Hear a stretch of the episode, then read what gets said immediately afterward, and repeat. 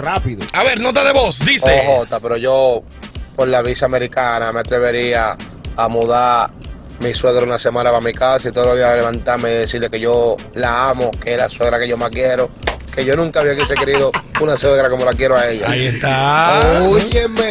Bien. Yo por una visa me caso con una vieja de 105 años Oh, pues, y digo que esa es mi mujer más joven. Oye.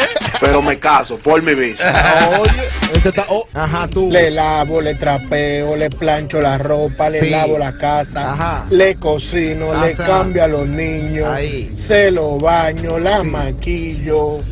Oye, de todo.